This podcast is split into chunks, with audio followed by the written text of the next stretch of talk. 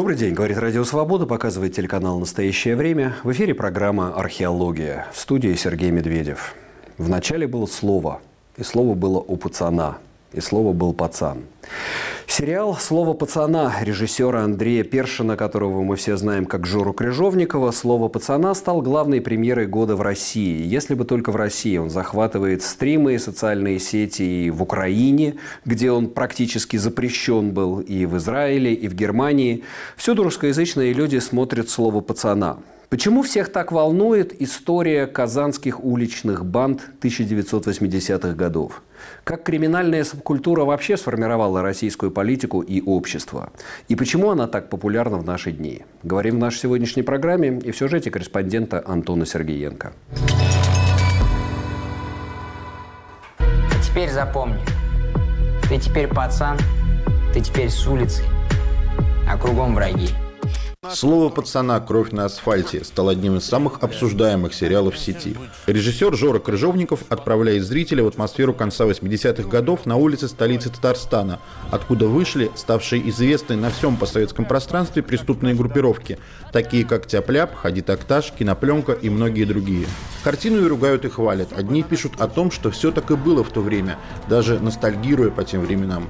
Другие считают, что сегодняшние подростки начнут зеркалить поведение героев сериала, сколачивая банды и выясняя отношения. Роскомнадзор, кстати, не нашел в сериале нарушений российского законодательства, а в Украине сериал запретили, указывая на военную агрессию России и некоторые отсылки к войне, которые в фильме действительно присутствуют. Почему сериал вызвал такой резонанс в русскоязычной среде по всему миру и лидирует по скачиванию даже в Украине, Израиле и Германии? Можно ли сравнивать этот сериал с такими фильмами, как «Бригада», «Бумер» и «Брат»? И какое влияние криминальная субкультура оказала на российское общество и политику? Обсудим эти темы в нашей сегодняшней программе. И у нас в студии Игорь Севрюгин, журналист, мой коллега, ведущий канал «Настоящее время». Добрый день, Игорь. Приветствую. И главный вопрос жизни, собственно. Ты с какого района? Я из Дербышек. Я из Дербышек. Это район, собственно, Казани э, чуть находится поодаль. Заводской район, в общем, если так проще сказать. Там находится Казанский оптико-механический завод, в свое время эвакуированный из Ленинграда во время Второй мировой войны. И там находится ГИПО, стройматериалы. И на район, где на сегодняшний день проживает 150 тысяч населения, там было порядка 6-8 группировок. Но все они объединялись, и было как в, в полицейских сводках, ну, на тот момент милиция, э, они значились как ОПС, организованное преступное сообщество, сообщество, потому что они были ОПГ, это группировка, а mm. сообщество, вот они были дербышки, и там были березовские, кленовские, бассейновские, базаровские, гитлеровские, гитлеровские названы в честь э, основателя этой группировки, потому что он почему-то в детстве напоминал Гитлера всем. Э, ну, в общем, стройматериалы. И они четко по районам, четко по домам, вот были прям проведено по границе улицы ну, зоны влияния. Да, собственно, если возвращаться возвращаясь к сериалу, почему он называется «Кровь на асфальте», потому что делили асфальт, асфальтом было отделено, вот на этот, этот асфальт уже наш, а вот за этим асфальтом уже ваш. Но все эти группировки, где я вырос, они между собой особо не враждовали. Это в 90-е уже между ними началась какая-то вражда, потому что начался передел бизнеса, они все уже так или иначе стали заниматься бизнесом. Кто-то контролировал базар, кто-то контролировал ларьки какие-то. И в тот момент, э, а уже чуть раньше, они как бы объединялись, потому что был внешний некий враг, который мог прийти на территорию дербышек. То есть это могли быть любые другие группировки, которые более известны, о которых, собственно, рассказывается в сериале. Подростку там растущему можно было этого избежать? Можно. Я конца 80-х, мой брат начала 80-х. Я понимаю, что в сериале идет о подростках уже, то есть я явно не входил э, вот именно в тот период, о котором рассказывается в сериале, но поскольку эти группировки существовали примерно до 2005 года, то я, конечно же, э, прошел через это, они меня коснулись. Пройти можно, но у тебя два варианта, даже три. Три точнее. Ты либо чушпан, с которого трясут деньги, ты либо пацан, который эти деньги и трясет. Но есть третий вариант – ты можешь быть вне этого, ты можешь попасть под замес, тебя могут э, там, избить на улице, э, но такой промежуточный вариант – быть рядом с пацанами – вот это был мой вариант, э, поскольку у меня друзья э, были, входили в эти группировки, но сам я официально ни в какие группировки не входил, но был приближен, мы дружили, гуляли, встречались в подъездах, сидели в подъездах, э, во дворах. А случались действительно вот регулярные драки, сходки, вот эти вот махачи? Да, конечно, даже внутри самих дербышкинских группировок у нас случалось дважды. Это объявлялось, э, забивались стрелки, что были свои правила, там без кастетов, без заточек? Абсолютно правильно. Чаще это забивалась стрелка, и когда она забивалась, там был понятен состав, кто идет, кто участвует. Я в таких э, вещах не участвовал а, по ряду причин. Во-первых, у меня была операция на сердце, и за это мне около группировочной тусовки дали погонял шрам. То есть меня называли, меня никто не звал как Игорь Севрюгин, меня знали шрам. А, ну шрам там, ну шрам сам там знает. Ну, уважительное такое прозвище, как бы, да. Может быть, наверное. Э, вот. И Соответственно, бывало так, что это не объявлялось. Вот дважды я попал под такой замес. Мы сидели в детском саду, который принадлежал, словно, нашему району, который входил в наш район. И на нас напала другая группировка. Но опять-таки, это напала группировка, это вот как раз как в сериале говорится, скорлупа. У нас не называлось это скорлупой. Я, честно говоря, уже забыл, как у нас это называлось. Э, может быть, даже как-то очень неприлично то, что нельзя в эфире называть.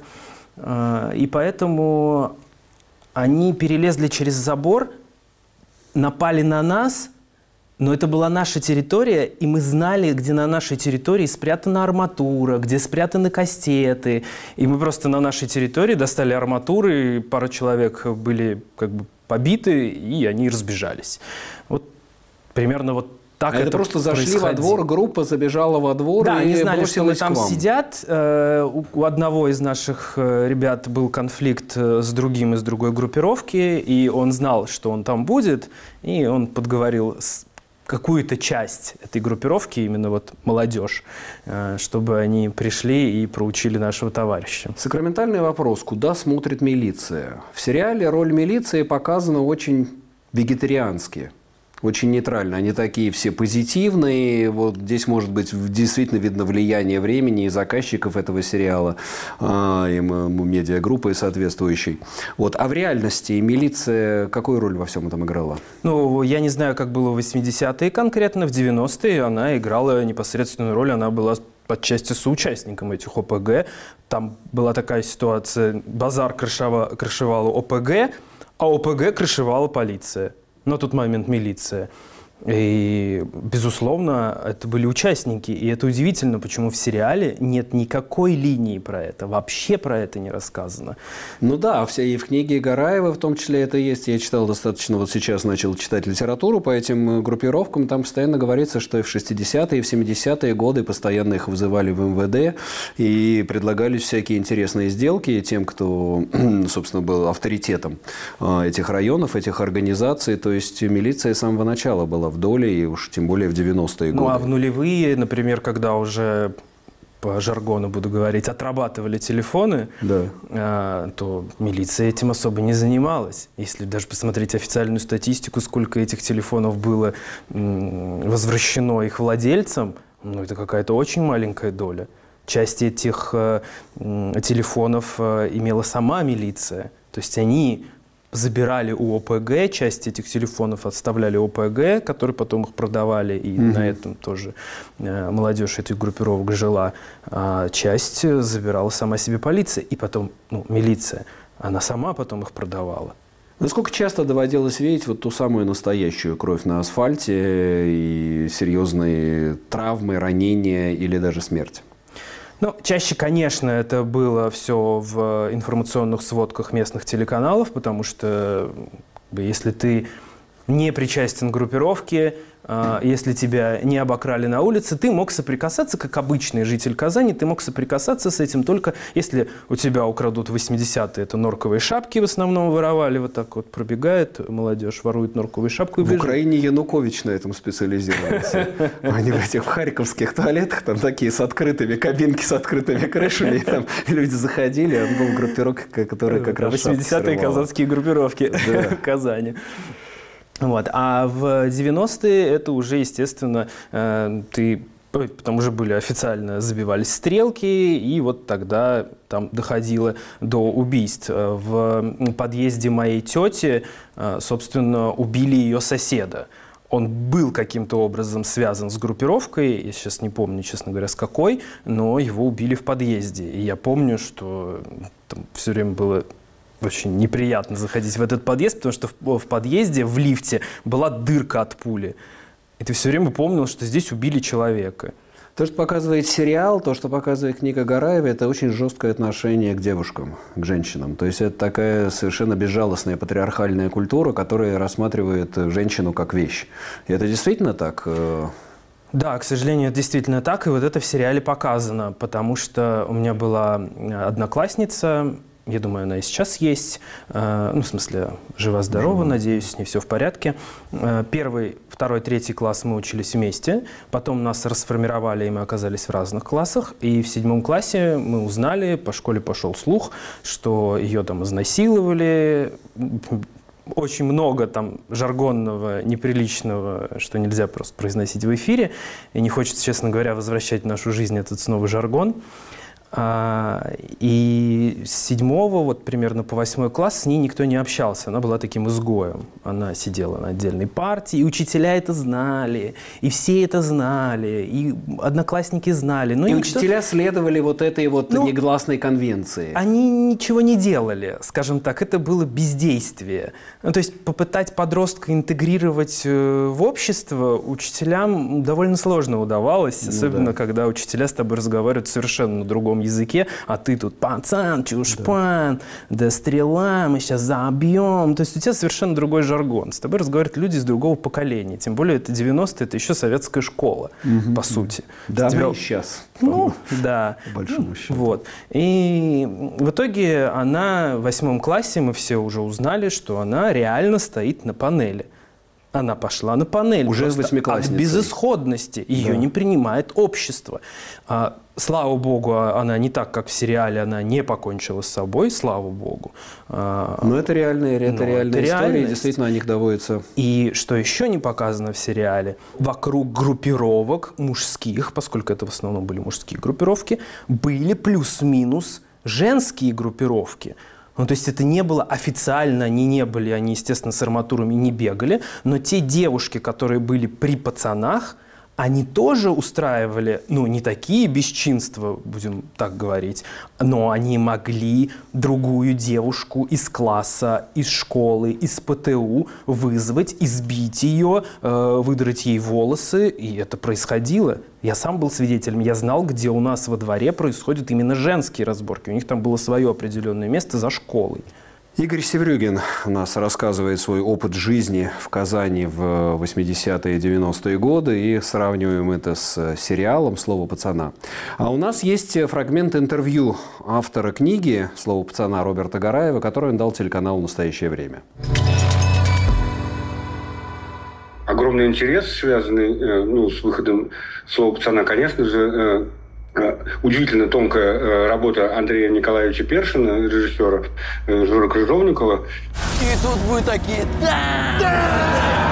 Это интернет-эпоха, когда многие люди создают какой-то контент на основе этого. То есть они перерабатывают творчески, они придумывают фанфики, подростки придумывают, э, потом взрослые люди предлагают развитие сюжетных линий, там, как, как это будет во втором и третьем сезоне, как- то и как поступит э, дальше. То есть, ну, лю- людей это за- заинтересовало, и, конечно, это, с одной стороны, это вирус, а с другой стороны, ну, в общем-то, это говорит о качестве содержания самого сериала. Кто против, а, а также, также много тех, кто за, потому что это мужчины 40 плюс, они как бы переживают э, вот, вот эту эпоху вместе э, с фильмом Жора Крыжовникова. Вот, э, вот только подумайте, обычно рефлексировали в кинематографе, ну, вообще в последние там, 10-15 лет очень мод, была модная тема 90-х. И многие э, ошибочно э, историю слова пацана тоже называют э, историей 90-х. Это был Роберт Гараев э, в интервью телеканалу «Настоящее время». Мы возвращаемся к Игорю. А, Игорь, а почему, вот, э, как ты считаешь, так зацепил сериал сейчас людей? Почему он так зашел аудитории? Причем действительно обвальная какая-то популярность. Я смотрю последние недели, все разговоры, все соцсети, даже в таком, как бы, так сказать, интеллектуальном сегменте Фейсбука, все равно все обсуждают. Ну вот я сам э, недавно как раз для нашей программы, для программы «Вечер», э, которая выходит на телеканале «Настоящее время», записывал интервью с социологами, и мы этот вопрос тоже поднимали. И пришли к мнению, что эта тема понятна в любой точке мира, потому что подростковая агрессия, подростковое желание сбиваться в стаи, особенно когда э, есть некое непонимание подростков со стороны старших, родственников, школы, опять-таки, оно никуда не делось. И эта проблема присуща что России, что Украине, что Казахстану, ну, назовем постсоветскому пространству, что США, что Англии. Плюс еще момент такой, почему это происходит, опять-таки, еще когда происходит миграция.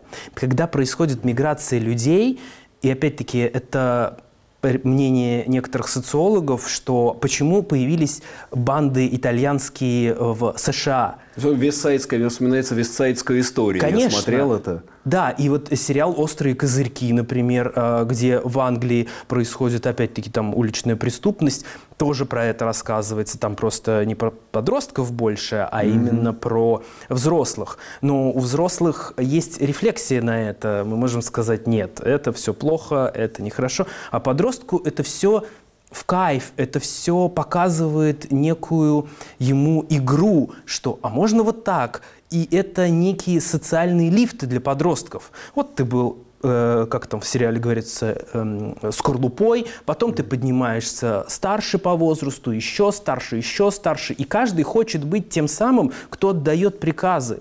Э, идите, избейте того, отнимите магнитофон, э, идите, а, там, еще что-то сделайте. Ну вот это просто как про социальные лифты отчасти. Но это одно из мнений. Ну да, здесь интересно, что мы вспомнили в том числе и этническую преступность э, в мегаполисах британских, американских. Последний вопрос, у нас буквально последняя минутка в этой части. А насколько этнический компонент был в тот момент? То, не, было. Это, не было. Не да? было То, вообще. что это татары, это русские? Нет. Вот этого не было. Э, потом эти из группировок ребята, я знаю лично некоторых людей, кто был вот в группировке, около которой был я, э, они потом перешли в раздел русских националистов. То есть они стали русскими националистами. И сейчас некоторые из них, насколько я знаю, воюют э, на стороне России против Украины. То есть из этих группировок кто-то ушел в национальный... А, кстати, вот футбольные фанаты, в фанатский движ перешло как-то это? Э, ну, в Татарстане, наверное, мало, мало поскольку mm. все-таки в Татарстане был в основном Рубин. Это, мне кажется, в Москве был, ну, было да, разнообразие, команд, конечно. Да, да, да. В Казани uh это был Рубин, ну, Акбарс хоккейный клуб. То есть вот это интересно. Через националистов некоторые сейчас перешли, в том числе эти пацаны выросли в тех, кто сейчас воюет в Украине. Ну, а часть стали, вошли в официальные органы власти власти. Я знаю некоторых депутатов, хоть регионального парламента, хоть федерального, а, не буду называть имена, которые были в группировках. Игорь, спасибо, спасибо большое за участие в нашей программе. Это был э, мой коллега, ведущий канала «Настоящее время» Игорь Севрюгин, выросший в Казани сравнивающий свои детские впечатления с э, тем, что мы увидели в сериале. А мы вернемся буквально через мгновение. Программа «Археология». Продолжаем наш разговор о слове пацана. Почему этот сериал так, как, пользуясь уже молодежным жаргоном, зашел огромной совершенно русскоязычной аудитории? Чем он отзывается у людей? Рассуждает адвокат Дмитрий Захватов. Сейчас нельзя сказать, что люди смотрят этот сериал, потому что они на самом деле правда считают, что нужно жить по понятиям и уподобляться героям вот этого э, самого сериала. Потому что для этого нет никаких культурных условий на сегодняшний день. Да, государство, э, как советские люди ненавидели, потому что его было просто очень много. Так и российские люди государство ненавидят, потому что его тоже очень много. Но есть существенная разница между ситуацией 80-х, 90-х годов и ситуацией, в которой живут россияне сегодня. Потому что 80-е, 90-е годы это было время абсолютной, тотальной, беспросветной нищеты, в абсолютном, тотальном, беспросветном информационном вакууме. Сейчас э, у каждого есть интернет, каждый может найти себе в интернете занятия по душе, может скачать любой фильм, может пойти на стриминговую платформу, там посмотреть какие-то сериалы, которые будут транслировать какие-то другие нарративы. Но представьте себе ситуацию 90-е э, годы каких-нибудь рабочих окраин. Что там? Даже видеомагнитофонов у людей не было. Они просто не могли Э, получить какую-то другую культуру, и поэтому они впитывали то, что им транслировала улица. А улица транслировала им именно вот это. И поэтому мое мнение, что люди просто смотрят этот сериал качестве какой-то ностальгии. Кстати, вот интересно вот рейтинг посмотреть именно по возрастам. Я сам этот сериал не смотрел и смотреть не буду, потому что я вырос в этом сериале на рабочей окраине города Ульяновска. Мне абсолютно понятно все, что там будет происходить, поэтому это абсолютно не интересует. Вот прошу записать все в протокол. Вот. Ну, а те проявления, которые э, вы будете э, наблюдать, что школьники будут косплеить, значит, этот сериал, но здесь важно понимать, что школьники, в принципе, косплеят. Школьники — это такие э, маленькие граждане нашей страны, которые вообще очень любят все косплей, потому что у, него, у них большое количество зеркальных нейронов, которых некуда девать буквально, и поэтому они очень вот, любят зеркалить какие-то вещи, но а поскольку, еще раз, ненависть к государству просто зашкаливает, а лирический герой э, вот именно этого сериала, это такой человек, который, по сути дела, противостоит государству, да, вот, и концептуально, так сказать, и эстетически, Э, и вот по всем фронтам, то, конечно, он будет вызывать симпатию просто потому, что это человек, который вот, вот, радик... находится в радикальной оппозиции к государству. Адвокат и, как мы сейчас услышали, уроженец Ульяновска Дмитрий Захватов в интервью нашему корреспонденту Антону Сергеенко. А к нам присоединяется по скайпу Светлана Стивенсон, российско-британский социолог и человек, изучавший э, городские молодежные делинквентные группировки. Светлана, добрый день. Здравствуйте. Правильно, да, их назвать делинквентными группировками или делинквентной молодежью? Да, Абсолютно. Делинквентные, девиантные. Такой это действительно криминологический термин. Я хотел что спросить. А, насколько, вот, ну вот мы все говорим сейчас, неожиданно все выяснилось, но этому известно, специалистам известно уже последние 30 лет, казанский феномен. А насколько казанский феномен является типично казанским, российским, или это глобальный феномен? Потому что вот мы сейчас вспоминали с Игорем Севрюгиным и вестсайдскую историю, можно вспомнить и «Однажды в Америке», и, скажем, американские а, городские гетто. Это универсальная история? Вот такая вот кровь на асфальте, она вообще всем мегаполисам свойственна? Ну, она действительно универсальная история, э, хотя она, так сказать, универсальна не во все исторические периоды. И если мы говорим о процессе урбанизации э, интенсивной в Америке или в Советском Союзе, то именно тогда мы встречаем вот эти э, молодежные банды, когда молодежь, с одной стороны, достаточно неустроенная, э, она, она страдает от того, что многие недавно приехали, часто это этнические мигранты, кстати, не так, как э, в, вот в нашем случае. Э, родители работают, э, причем родители, они приезжают из каких-то мест, где у них был высокий социальный статус, скажем, из деревень, теперь э, они никто в городе новом, как это было, например, в Чикаго, где возникла Чикагская школа. И вот э, тогда молодежь э, объединяется на улице и создает свои собственные такие комьюнити, сообщества, и там с, сами присваивают себе высокий статус. Поэтому, да, история весьма традиционная, но, как, как сказал э, ваш предыдущий собеседник, действительно, сейчас э, вот эта уличная жизнь, которая когда-то она была, можно сказать, обязательной для молодых людей, всех э, горожан, да и, да и сельских жителей, то сейчас она совершенно не обязательна. И э, поэтому э, вот такая деятельность в этих бандах, шайках, она в основном относится к таким маргинальным слоям. И э, есть и сейчас банды и в том же Чикаго, и в Лондоне, и, в Нью-Йорке, и в Париже. Но это в основном такие бедные маргинализированные слои. То есть можно сказать, что это следствие такой ускоренной, часто насильственной модернизации и урбанизации, да, сгон патриархального крестьянского населения в большие города и их компактное расселение в таких городских гетто. Я, кстати, вспоминаю, очень часто об этом говорил покойный Вячеслав Леонидович Глазычев, что это Россия – это слобода, огромная слобода. Вот эти вот пацаны, эти, все это элемент слободской культуры – да, она именно так и возникала. И если мы посмотрим на то, как э, сформировался казанский феномен, например, где э, главной бандой была банда Тяпляп, это была молодежь, которая э, только что заселилась в район э, большого предприятия «Теплоконтроль», и воевали с соседями из, э, из, из Новосавиного, которые это было э, сельское поселение, и тоже только что для них построили э, какие-то таких э, хрущевы, хрущебы, где, где они жили, и воспроизводили деревенские драки. Угу. Но э, да, поскольку они э, стремились к доминированию, они стали э, подчинять себе молодежь из других регионов, те тоже объединились, э, сделали себе качалки, и вот таким образом Казань была поделена на территорию.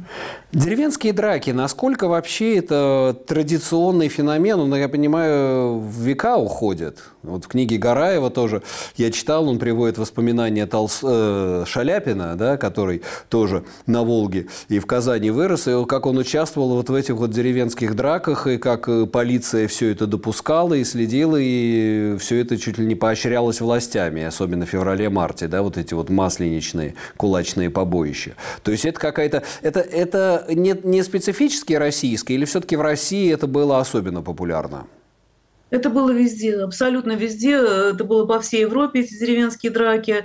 Э, просто там э, модернизация началась раньше, поэтому эти традиции, они, они остались в глубоком прошлом. А у нас это все еще относительно живо.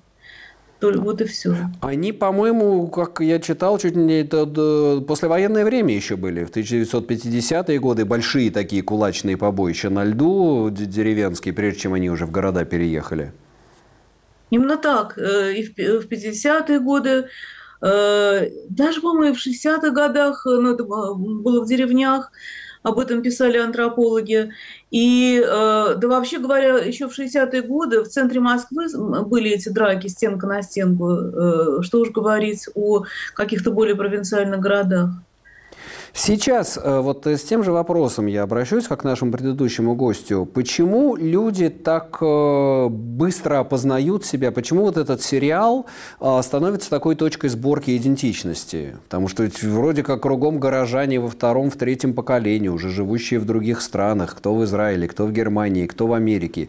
И все так подсаживаются на вот эту иглу пацанской культуры и вот этого всего. В чем секрет неожиданного такого взрыва? Взрыва этого сериала?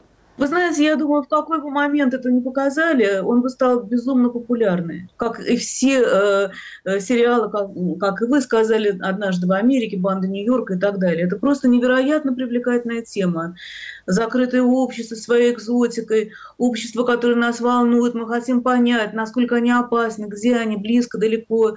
Э, поэтому э, и когда бы Крыжовников не создал этот сериал, он бы пользовался бешеным э, успехом. Это с одной стороны. С другой стороны, конечно, есть еще дополнительная вещь в российской культуре, э, где идет так, романтизация вообще криминальной культуры, тюремной культуры.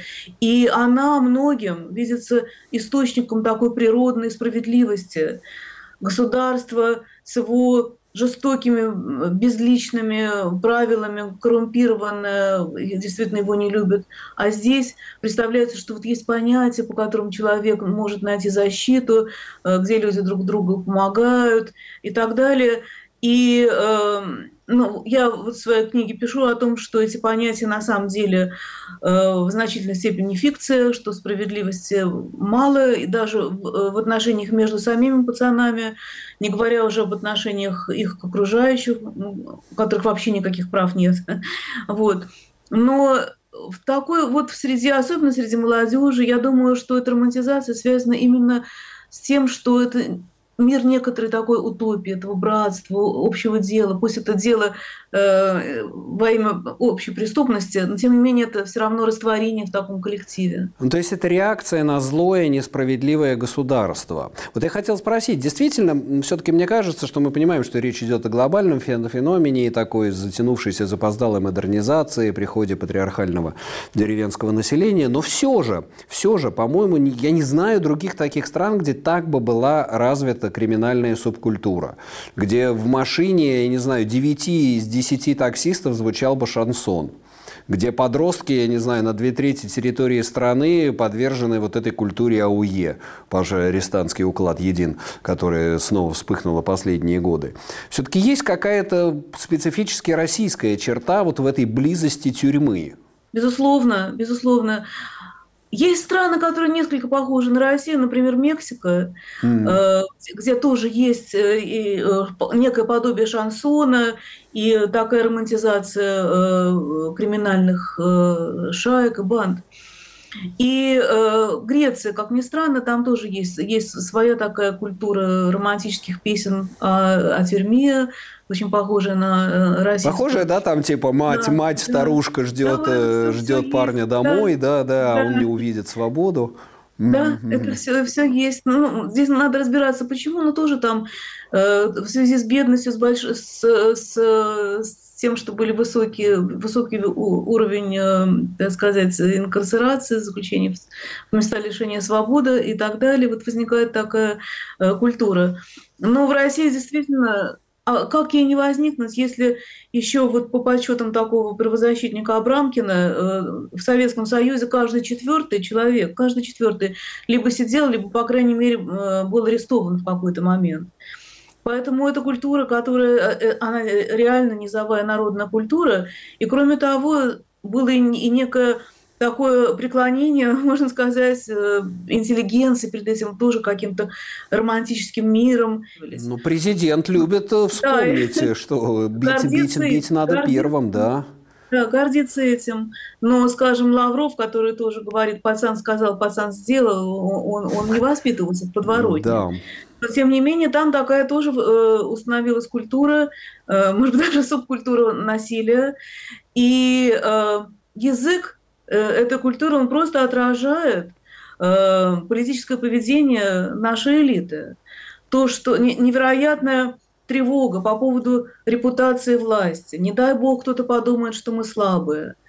Э, вообще презрение к слабому. Деление э, социума на касту тех, кто ну, условно говоря, э, элита авторитеты, если мы говорим о бандитских авторитетах, такая вот аристократия, но вышедшая из народа, да. и плебеи, чье, чье мнение, чье слово совершенно неважно, которому можно давать какие-то подачки. При этом я, я бы сказала, что вот, вот эти, эти плебеи вообще мало кого волнуют, а основные разборки идут с равными, а равные – это можно сказать, западные лидеры, вот они равные. Mm-hmm. И с ними идут вот эти выяснения, вот эти стрелки, э, ответки и прочее. Поэтому про, просто е, есть невероятное э, сходство, которое основано на том, что в, э, в обеих этих средах э, существует презрение к универсальному закону и э, уважение к волшебной силе. К силе. Насилия. Культ, культ силы, да, да, да, очень, да. очень, очень точно. Да, да, Светлана, действительно, и когда смотришь на российскую внешнюю политику, то как бы действительно ее хочется выражать языком э, героя фильма Крыжовников. Да? Ты с какого района, да, ты вообще кто ты такой, что ты здесь говоришь, вот, э, типа, чем живешь, и ты пацан или чушпан. Вот, условно говоря, Россия языком Лаврова, Небензи и прочих российских представителей постоянно это спрашивает внешний мир. Светлана, спасибо большое за участие в этом разговоре. У нас на связи связи был социально, российско-британский социолог Светлана Стивенсон, а мы вернемся через мгновение. Программа «Археология». Продолжаем наш разговор о сериале «Слово пацана». Даже не столько о нем, сколько о том, почему Россия и, собственно, все русскоязычные сообщества вдруг так э, оживленно принялись обсуждать и смотреть этот сериал. И так получается, что каждое десятилетие Россия себя опознает в каком-то криминальном сериале, будь это «Бригада», будь это «Слово пацана» или фильм «Бумер». Об этом феномене рассуждает культуролог Ян Левченко. Нынешнее восприятие сериала «Слово пацана. Кровь на асфальте» тесно связано с э, распространением такого явления, как косплей, которого не существовало на рубеже 90-х, 2000-х годов. Вернее, оно не имело такого характера э, институциализированного в культуре. То есть, когда культура сама предлагает некоторые пакетированные наборы восприятия, да, моделей восприятия, которые предлагает на рынке, символическом рынке потребителю. А, Все было гораздо более спонтанно и скорее иллюстрировало некоторое представление людей о реальности, которые в той или иной степени а, отражались в этих фильмах. И поэтому не случайно популярность э, сериала «Бригада» или фильма «Бумер», все, что конструировало мир бандитов э, в их сопоставлении, с, э, в их столкновении, встречах с э, так называемыми правоохранительными органами, которые, в общем-то, потому и вызывали отчасти симпатию у зрителей, что действовали ровно так же, как бандиты, они, вся эта популярность была обусловлена тем, что люди идентифицировали там или э, не идентифицировали. Э, ту жизнь, в которой они существовали, или, или которую э, им сконструировать помогали эти фильмы. Да, эти фильмы помогали им осознать, где, в каком мире они живут. То есть это немножко другой тип э, э взаимоотношений, то есть между, между массовым искусством и массовой аудиторией, которая это искусство потребляет. То есть аудитория всерьез воспринимает кино как некоторое зеркало действительности, которое лишь чуть-чуть корректирует восприятие этой действительности. Это был Ян Левченко в сюжете нашего корреспондента Антона Сергеенко. А к нам присоединяется по скайпу Ольга Романова, директор фонда «Русь сидящая». Оль, добрый день. Здравствуйте. Вот э, хотелось поговорить э, снова и снова, паки и паки, Господу помолимся, паки и паки поговорим, а, о влиянии а, вот этого вот блатной музыки, да, то, что Шаламов называл, влияние вот этой всей огромной совершенно криминальной субкультуры на а, постсоветское и постсоветское сознание. И вот что мне пришло в голову, что интересно было бы обсудить, что мы видим, конечно, каждый раз, как люди жадно начинают смотреть и себя идентифицировать с героями там бригады, бригады или слово пацана. Это все понятно. Но мне кажется, что с точно таким же интересом люди начали изучать феномен Вагнера. И вот эта вагнеровская история, так громко прозвучавшая в уходящем году, 2023, она тоже вот как-то связана вот э, с этой вот, э, вот этой вот страстью к шансону, страстью к вот, вот этой всей криминальной субкультуре. Тебе не кажется? Страсть к шансону, да, но ведь э, Россия вообще страна э, такая тюремно-центричная. Все-таки в стране, где любая учительница младших классов может продолжить э, фразу «Владимирский Централ и ветер». Ну, понятно, да. Тут а, в, в кроссворды а, можно вносить, да, да, ветер северный, да. Казалось бы. Да. А, собственно, потому что... А я вспоминаю э, дни города Тверь, с выступлениями Михаила Круга, когда милиция была, браталась вместе с народом, тогда еще милиция. И было понятно, кто здесь народный герой. Совершенно было понятно, не вызывало никаких вопросов. И вот это вот блатные пацаны э, вместе с девчонками на плечах, э, в общем, герои и героини песен Круга обнимались с ментами, менты обнимали их, потому что родненькие, родненькие. А, мне кажется, что даже и сейчас происходит примерно то же самое, когда э, полиция, ну, собственно, менты, да, ОМОН, ну, менты, опознают в женах мобилизованных родненьких. А то же самое, они их не трогают. Они их не трогают, потому что понятно, да, понятно, свои родненькие. А почему не было полиции в Ростове, когда туда вошел Вагнер? Да родненькие. Ну, Ростов – это вообще совершенно феноменальная история. Это когда целый большой город-миллионник хлебом и солью включая, встречает э, мятежников и э, уголовников. Ну и там красиво, конечно, были, мы все сидели в, э, в чатах знакомств Ростова и читали все это. Потому что говорили, что что, это провокация, это специально. Но шли года смеркалось. Не провокация это. Не провокация. Девчонки, правда, очень хотели знакомиться с вагнерами. Ну, то есть это действительно идет такой сериал, возвращаясь к сериалу Крыжовникова, такое регулярное Россия опознает себя, свои корни, свою как бы вот это вот генетический код тюремный опознает вот в этих вот э, историях.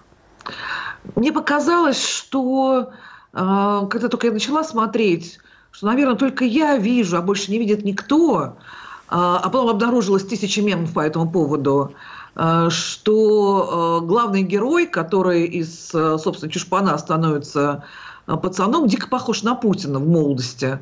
Ну, обнаружилось, что, конечно, все это обнаружили.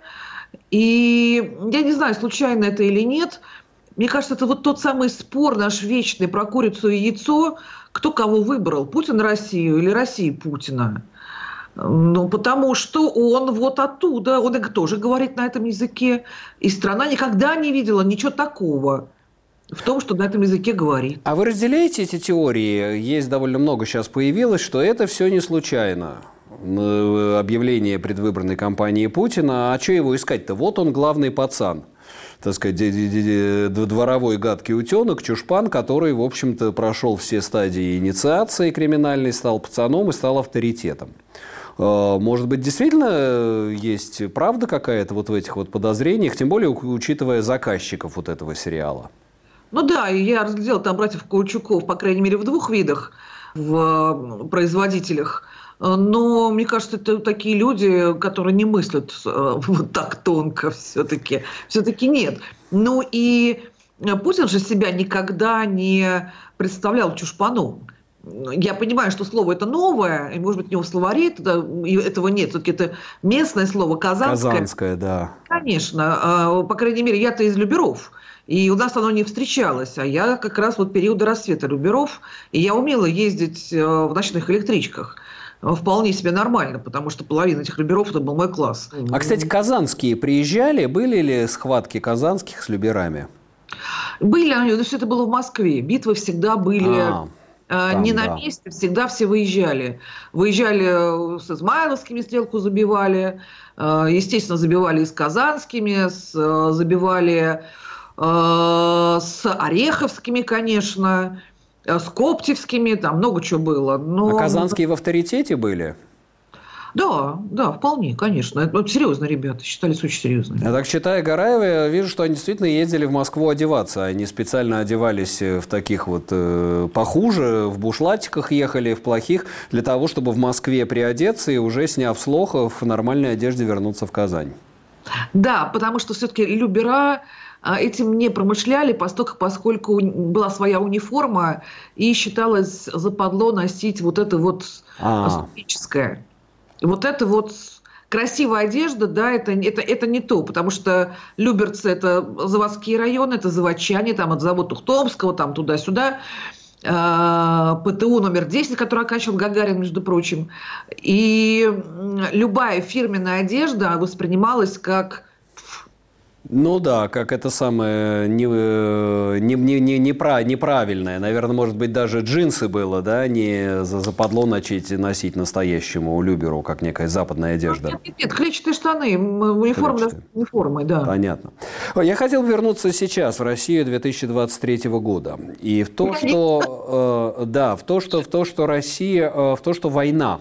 Вот у меня такое ощущение есть, что война, она еще больше сближает э, тюрьму и волю. И вот феномен Вагнера и то, как люди сейчас радостно начинают, ну не то, что они все кри- крими- криминалитет, которые смотрят этот сериал, естественно, смотрят огромные массы, но в целом, мне кажется, что тюрьма стала как-то ближе благодаря войне и благодаря вот этому вагнеровскому феномену и возвращению масс э, освободившихся заключенных?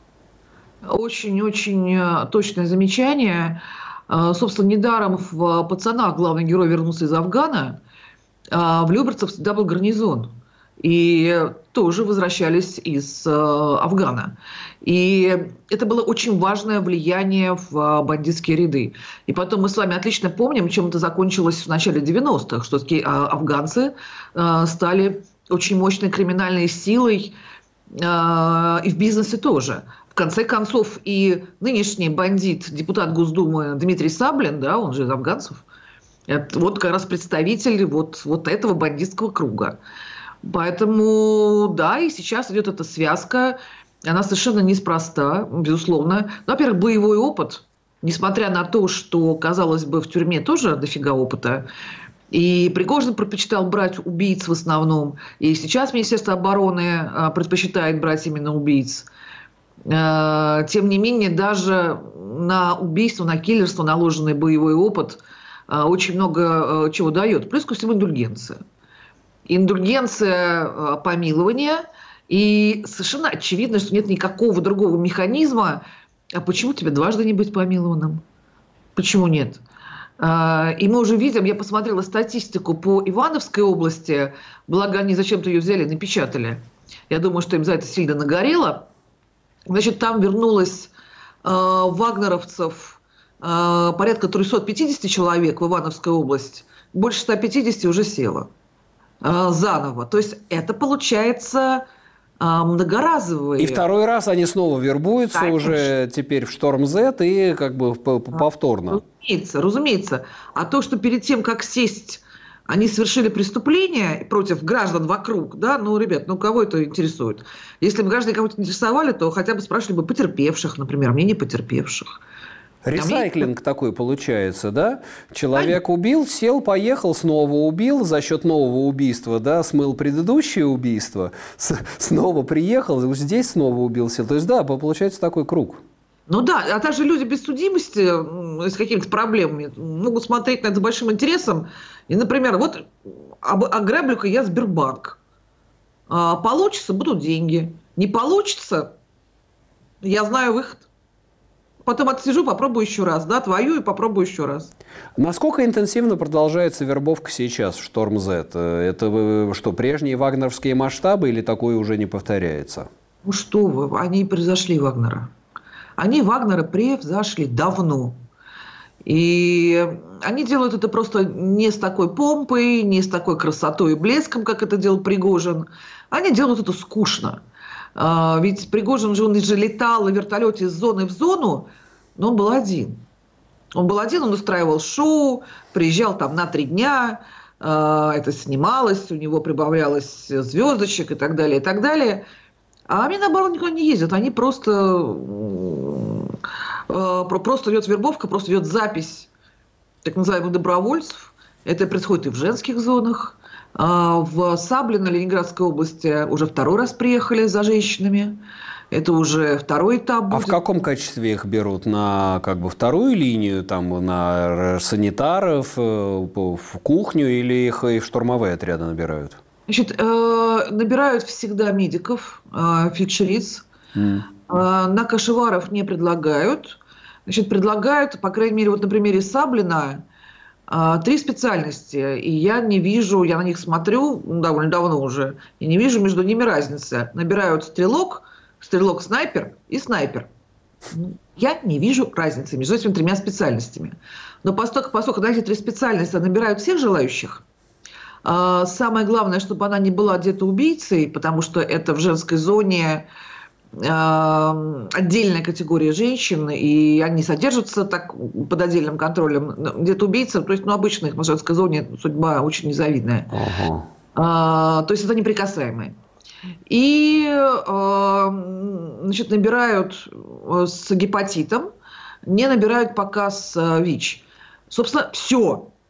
Зрение, возраст, э, рост, вес, физические кондиции больше значения не имеют. Поэтому, ну, какие снайперы? Конечно, штурмовички.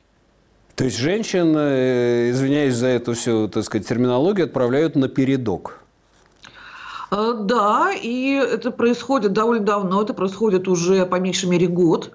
Год назад штаб ВСУ сообщил, что они обнаружили, что 50 женщин из города Снежное, это ИК Снежное, были отправлены на передовую. И с тех пор мы видим это регулярно. И на э, оккупированных территориях э, подчистили все зоны. И в России тоже это все, это все происходит очень и очень скучно. А, просто построение, а, просто выходит там замначальника колонии и говорит, что вот у нас набор на специальную военную операцию, можно смыть преступления там туда-сюда. Э, девочки записываемся, записываемся, девочки записываются, отправляют. И снова. А у мужчин то же самое. Там никакие не специальные вербовщики, ничего. Э, просто вот записывают всех желающих и до следующего распоряжения, там, до телефонной грамма, там, до чего-то там. Можно это количественно как-то оценить примерно? Сколько тысяч российских заключенных сейчас за ленточкой, так называемой? Сколько их за ленточкой, непонятно, но можно, из-за того, что мы не знаем количество погибших. Только mm-hmm. из-за а, но, в принципе, мы прикинуть можем. Значит, 50 тысяч забрал а, Пригожин, Э, из них он говорил, что отпустил он на волю 32 тысячи человек. Э, с нашими данными это не бьется никак, он только под Бахмутом положил 20 тысяч. Э, но тысяч 25-22, да, он отпустил на волю. Судя по Ивановской области, из них ну, половина вернулась обратно. Обратно в тюрьму? Обратно в тюрьму, но, скорее всего, обратно на, на передовую, фронт, потому да. что они все равно не находят, mm. не находят себе места в свободной жизни несмотря на помилование, знаете почему? Потому что, да, они помилованы, у них нет судимости. Но их не берут на работу, потому что у нас у всех есть электронная трудовая книжка в личном кабинете. Э, а в трудовой книжке написано, что будут трудоустроены они там, слесарем ВК-5, ВК-6 и ВК-12. Спасибо большое. Не надо нам справки да, о вашей об отсутствии у вас судимости. Все понятно. Да, достаточно трудово. Достаточно. Угу. Вот это с Пригожиным такая история. Значит, Министерство обороны начало набирать с 1 февраля, и было трудно считать по головам, потому что они забирают сразу отовсюду. И я ошиблась на порядок, э, считая там то, что я знаю, то, что рассказывают, э, потому что месяца полтора назад э, один из заместителей министра юстиции сказал, что в российских зонах осталось 266 а, военнослужащих. Минуточку, было 420. Ну, сколько тогда а, а, сейчас, вот мы уже в завершении нашего эфира, мы какую-то предположительно можете по порядок цифр? тысяч заключенных забрали. Сколько? 120 тысяч забрали. 120 тысяч. Из да. населения тюремного какого? А, ну, собственно, 420 было, 120 забрали. То есть фактически а, треть. Треть, я даже думаю, что больше трети. То есть это подсчеты самые-самые скромные. Потому что если от 420 отнимем 120, получится все-таки э, все-таки получится 300, а их осталось 266. Я думаю, что... Ну, да. Ну что ж, Ольга, спасибо за участие в этом разговоре. Ольга Романова, директор фонда «Русь сидящая», была с нами на связи. Ну, от себя скажу в конце, что, конечно, Россия, как страна тюремная, это звучало во всех частях нашей программы, она постоянно тянется к блатной романтике. И хотя фильм Крыжовникова был задуман, начал сниматься, ну, не начал сниматься, а задуман был еще до начала войны, крупномасштабной войны до вторжения российского в феврале 22 года.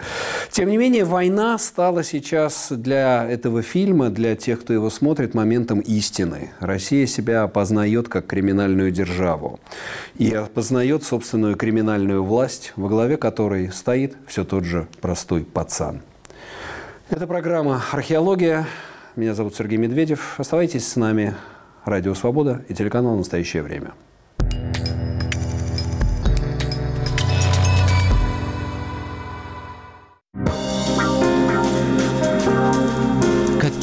Вам представляется будущее России?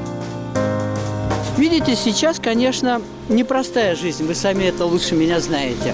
Но лет через 10-15 мы будем вспоминать наши времена и говорить, как мы замечательно жили тогда. Приблизительно так. Но я думаю, что будет все хорошо. На мой взгляд, из-за того, что сейчас продлили то, что санкции, будет своя продукция, будет все свое.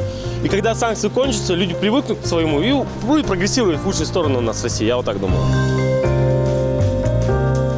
Веселые люди, хорошие дороги, хорошее образование, медицина нормальная. Ну, чтобы хорошо нам было житься. Это зарплата, пенсия. Вот улицы, город чистый, красивый, ухоженный.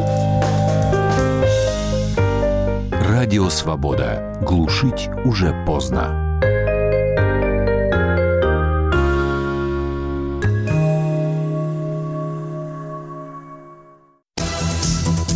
Говорит и показывает Радио Свобода. Это программа «Лицом к событию». Здравствуйте. У микрофона Елена Рыковцева. Лидеры общественного мнения под огнем ведущего «Радио Свобода». Избиратели тянут Путина, Путин тянет Медведева, Медведев тянет Мутко и всю эту остальную свою старую знакомую компанию. Все... Радио «Свобода». Мы стоим лицом к событиям. Слушайте сразу после выпуска новостей.